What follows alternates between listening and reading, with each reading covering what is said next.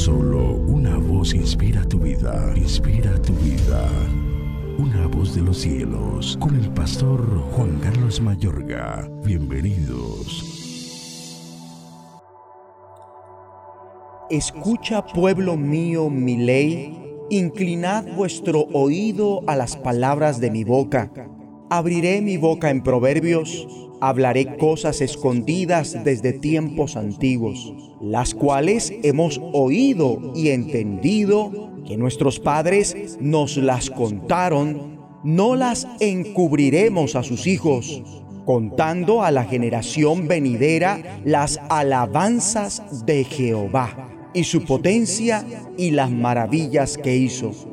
Él estableció testimonio en Jacob y puso ley en Israel la cual mandó a nuestros padres que la notificasen a sus hijos, para que lo sepa la generación venidera y los hijos que nacerán y los que se levantarán lo cuenten a sus hijos, a fin de que pongan en Dios su confianza y no se olviden de las obras de Dios, que guarden sus mandamientos y no sean como sus padres generación contumaz y rebelde, generación que no dispuso su corazón ni fue fiel para con Dios su espíritu.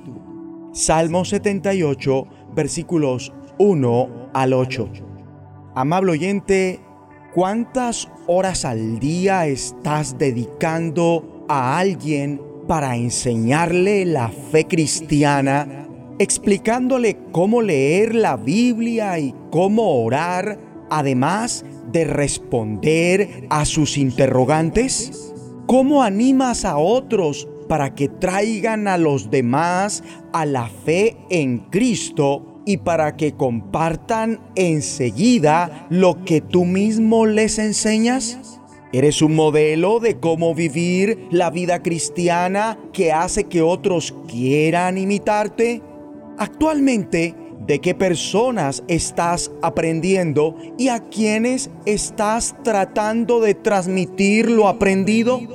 Mi amigo y amiga, como en una carrera de relevos es común que los atletas deban pasar un testigo, todos tenemos la responsabilidad de pasar el listón o batuta. Y todos contamos con un testimonio para compartir. Cada hogar tiene sus testimonios, como los tiene cada congregación sobre lo que Dios ha hecho. Todo cristiano tiene un testimonio, es decir, una historia. Todos nosotros tenemos acceso a la gran historia de lo que Dios ha hecho en Cristo. Tenemos que contar los testimonios. Este salmo nos brinda una idea de la visión hebrea de la historia que va hasta el rey David y subraya la importancia de comunicarla a la generación venidera. Notamos una disparidad entre los pecados de Israel y la bondad de Dios. El mismo Cristo citó este salmo allá en Mateo capítulo 13, verso 35 el salmista dice, hablaremos a la generación venidera del poder del Señor, de sus proezas y de las maravillas que ha realizado.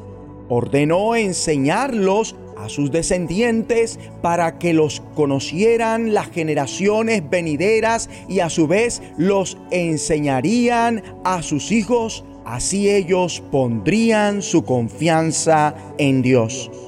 Mi amable oyente, si algo tiene una familia numerosa, muy grande, que está bien alimentada, bien vestida y educada, es que así como uno cuida responsablemente a los que están a su cargo, sucesivamente ha hecho cada uno de los que fue cuidado con responsabilidad.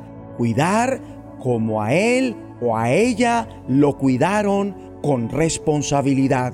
Mi amigo y amiga, cada generación tiene la responsabilidad de compartirle a la que sigue acerca de la bondad de Dios y a percibirlos del caos que hacemos de nuestras vidas cuando nos apartamos de la bondad de Dios. Vamos a orar. Padre bueno, Te agradezco por todos aquellos que nos compartieron acerca del poder del Señor, de sus proezas y de las maravillas que ha realizado. Ayúdanos a compartirlas a la generación venidera para que también ellos pongan su confianza en ti. En el nombre de Jesucristo. Amén de los cielos, escúchanos, será de bendición para tu vida. bendición para tu vida.